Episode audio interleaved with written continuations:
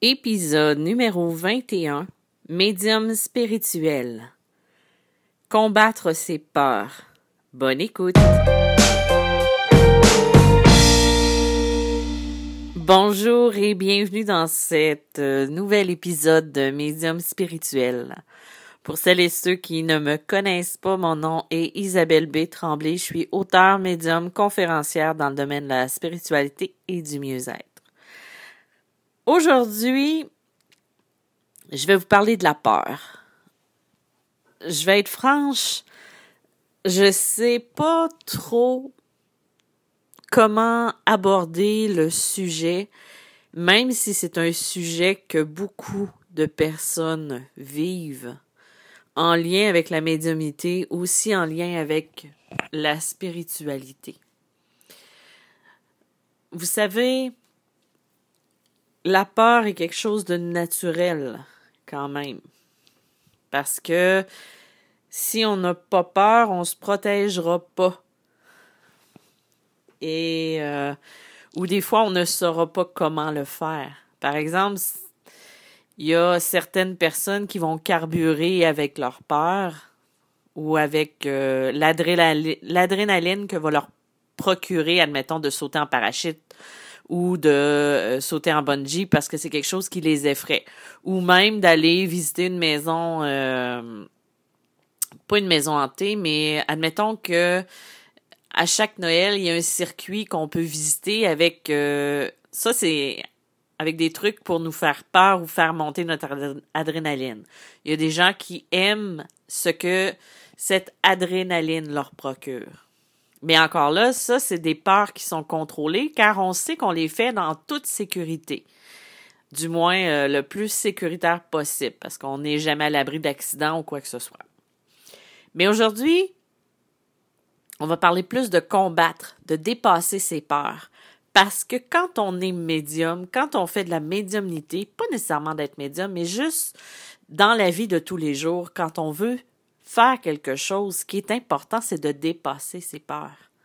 C'est d'arriver à, à avancer, même si la peur nous prend au ventre. Même si on le sent à l'intérieur de soi, on a peur, on hésite, puis souvent, cette peur-là va nous empêcher de se réaliser et d'accomplir ses rêves. Souvent, on s'auto-sabote soi-même avec cette peur de de se tromper, cette peur de pas être parfait. C'est toujours la peur qui revient. Euh,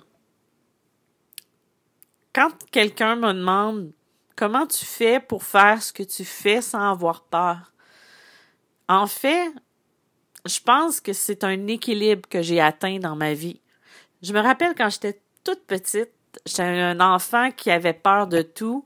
Euh, si jamais vous avez lu mon premier livre, euh, la porte de mes vies antérieures n'était pas fermée, donc j'avais beaucoup de phobies, j'avais beaucoup peur de choses que je comprenais pas parce que c'était pas dans ma vie courante, puis j'avais pas été élevée là-dedans. C'était des peurs qui étaient inconnues, euh, que je ne pouvais pas comprendre à cet âge-là on n'avait pas Internet non plus dans, mon enfance. Internet n'existait pas. On avait très peu de sources d'informations, mais j'avais des peurs qui étaient euh, irréelles, qui étaient pour le vécu que j'avais à ce moment-là.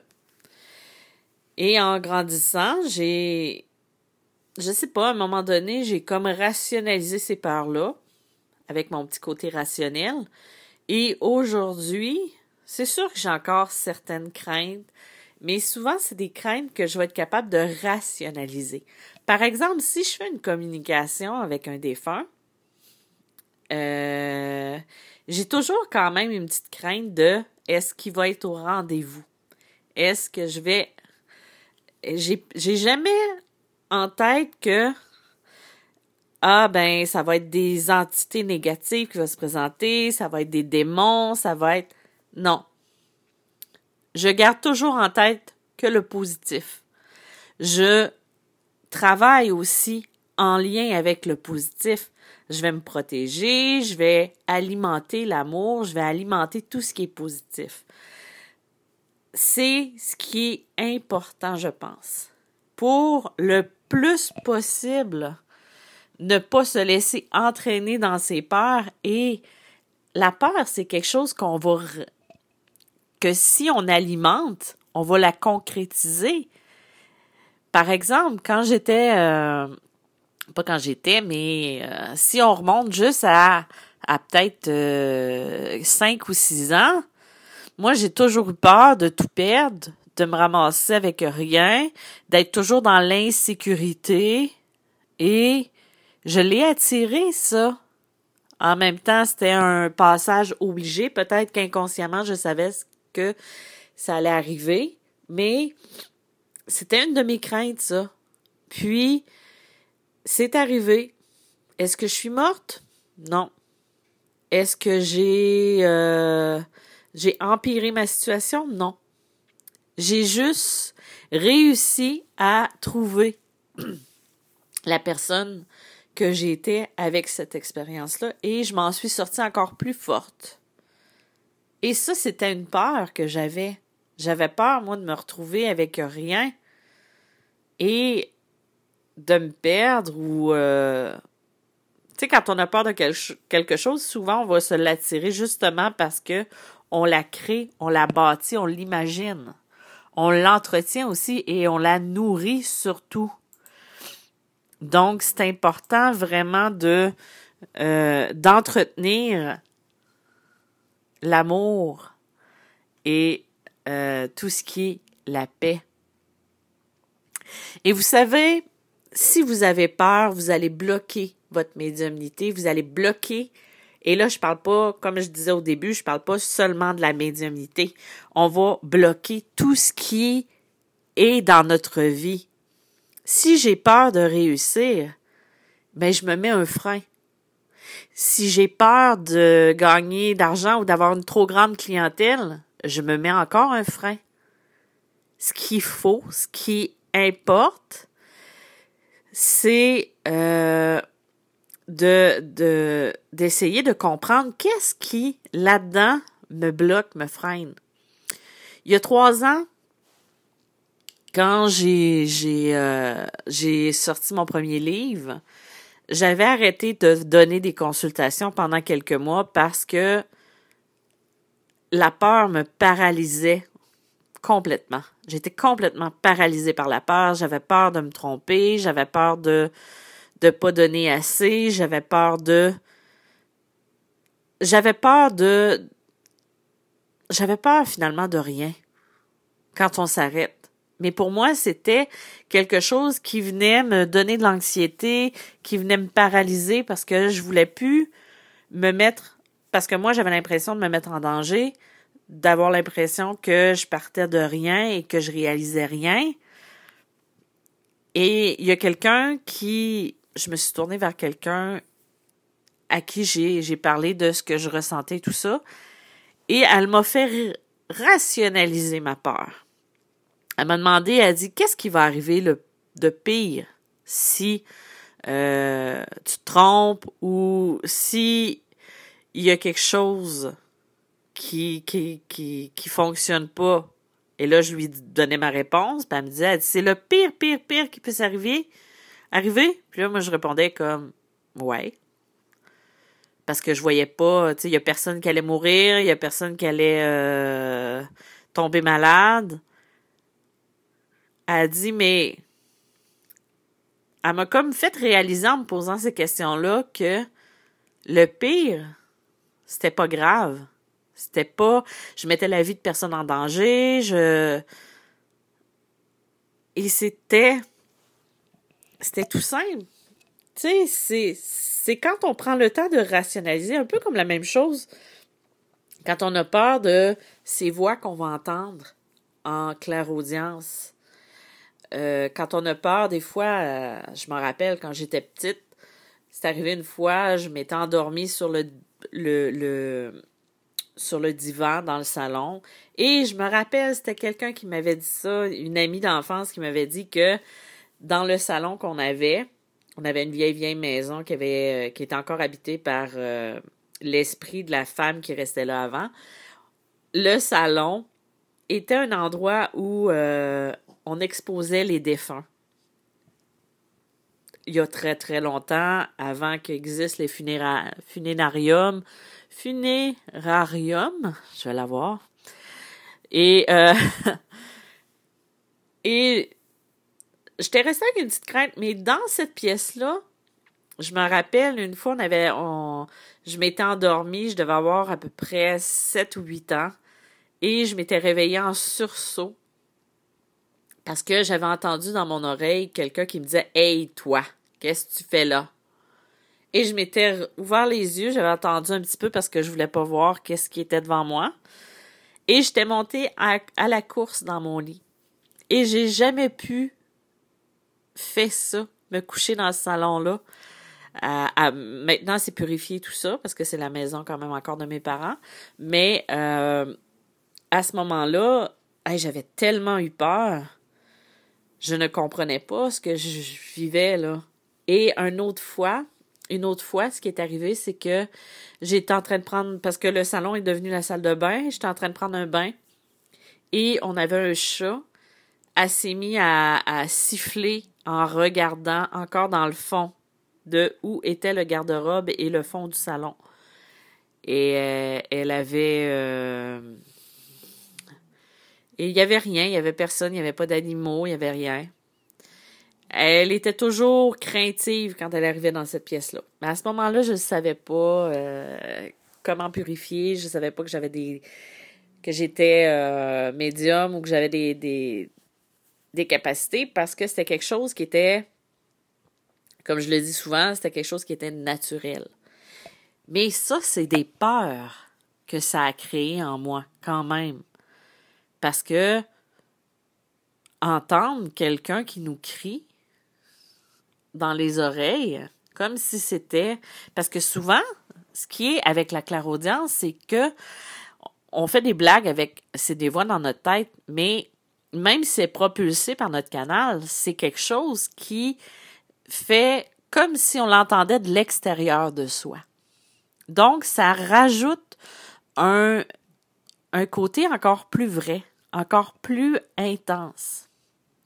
Et, euh, et c'est la même chose quand une personne va voir des défunts, quand une personne va voir des esprits.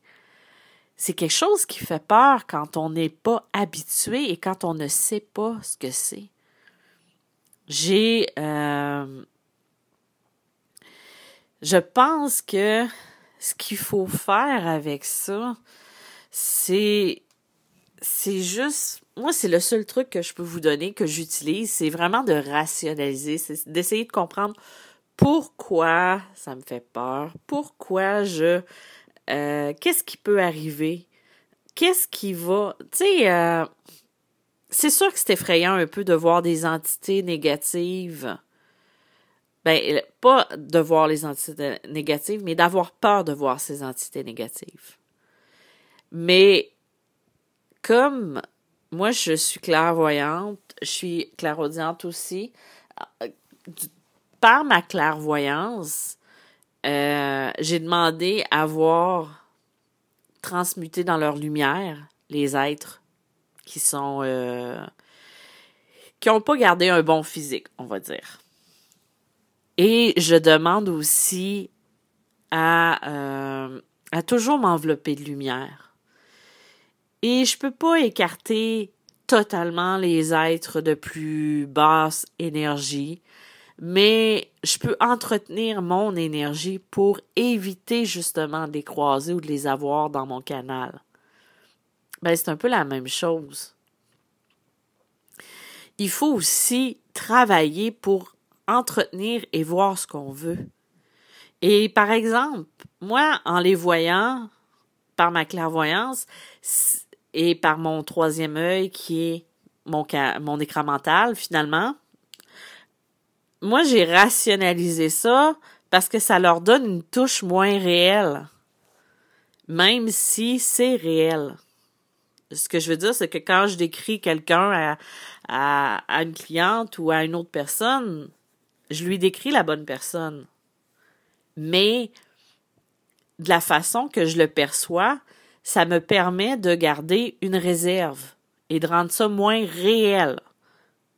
Je dis pas que c'est pas réel, mais que cette façon de voir là le rend moins moins euh, dans la vie, tu sais moins euh, comment je pourrais dire ça, qui le rend moins euh, terre à terre, euh, qui le rend moins vivant. Mais c'est sûr aussi que quand on a peur, c'est comme n'importe quelle énergie, on va transmuter ça en énergie, en énergie, euh, en égrégore, en égrégore. Et j'ai de la difficulté à parler aujourd'hui. C'est très drôle, non? Vous pouvez vous moquer de moi, je vous le permets.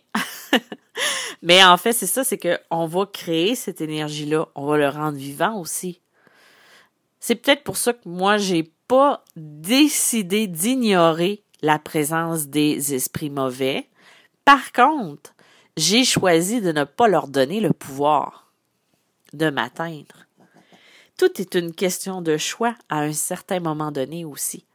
C'est un mix de tout ça qui fait que je suis capable quand même de, de prendre sur moi et d'être plus en confiance. Parce que c'est sûr que si on a peur, on n'aura pas confiance non plus en soi.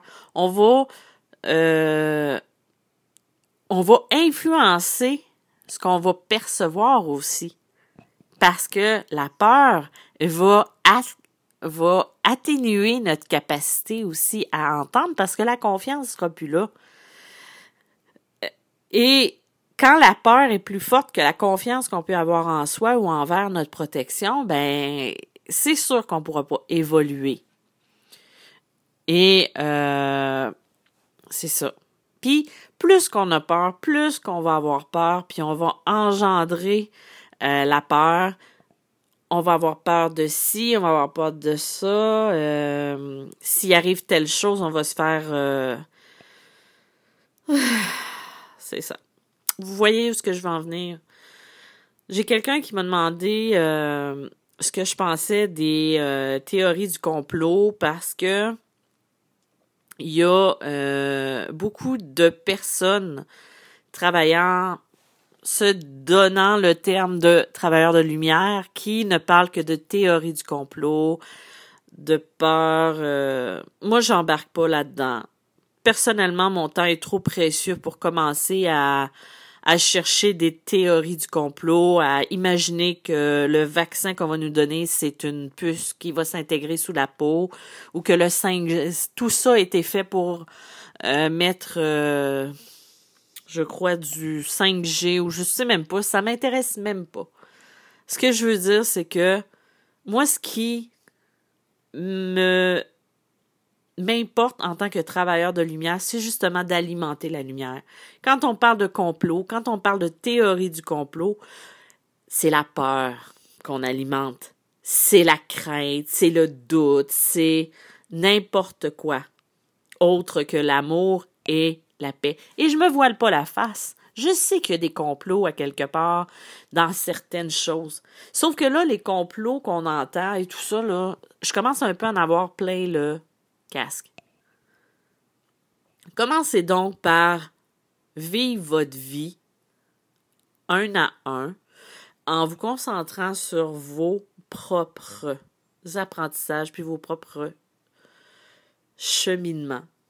Puis le reste, c'est, juste d'alimenter encore, on parle de peur, c'est encore d'alimenter de la peur, de la haine, euh, du doute, de la crainte, tandis que notre rôle, c'est d'alimenter l'amour, c'est d'alimenter la lumière, c'est puis là moi je pour celles et ceux qui me connaissent bien, je ne suis pas du type euh, de, de, de, de que la vie c'est des papillons avec des licornes et euh, des arcs-en-ciel. Pas du tout. Je suis très réaliste, je suis très terre à terre aussi. Mais pour moi, ce n'est qu'une autre manière encore d'alimenter la peur, d'alimenter les doutes, puis c'est aucunement constructif. Ce qu'il faut faire, là, c'est juste de rester concentré sur ce qui nous fait du bien, de rester concentré sur soi et de vivre, tout simplement. en étant en pleine confiance de ses moyens. Et si vous avez peur d'une entité, si vous avez peur d'un monstre ou quoi que ce soit, enveloppez les dons de lumière pour les rendre encore plus beaux. Faites-en des amis. Je vous dis pas d'ignorer, mais juste d'essayer de trouver le rationnel dans ça. Tu sais, le rationnel, c'est pas mauvais toujours. Mais juste d'essayer de comprendre pourquoi ça me fait peur, pourquoi ci, pourquoi ça, patati, patata. Bref, en tout cas. J'avais juste envie de vous parler un petit peu de la peur aujourd'hui. Euh, c'est sûr que là, je l'ai survolé. Je vous ai parlé aussi de d'autres trucs qui peuvent alimenter la peur. Euh, ce qui est important, je pense, c'est juste de se concentrer sur soi, sur ses capacités, de ne pas ignorer la possibilité euh, d'être euh, contaminé par euh, des esprits de plus basse énergie, mais de ne pas s'axer là-dessus. Tu sais, on axe notre pensée sur des choses positives et tout ça pour augmenter notre taux vibratoire. Et c'est pas vrai que parce qu'on est plus haut dans la lumière qu'on va être plus attaqué. Moi, c'est le contraire que ça a fait dans mon cas moins j'étais dans la lumière, moins j'étais, plus j'avais des âmes errantes autour de moi, plus qui, je sais pas c'est quoi cette idée-là que parce que on est plus illuminé, plus dans la lumière, on va plus se faire attaquer. Non, je crois pas. Ça dépend toujours de ce qu'on est, puis de ce qu'on, du bagage aussi qu'on porte, peut-être. Mais en tout cas, on a chacun notre chemin, puis on a, il y a personne qui peut juger du chemin de l'autre, puis c'est ça qui est le plus beau dans tout ça. Donc voilà, c'est en gros ce que j'avais envie de vous parler aujourd'hui. Euh, pour les prochaines semaines, ça se peut que mes, euh, mes podcasts soient moins longs parce que euh, j'ai recommencé à écrire et j'essaie de me donner un petit peu plus de temps.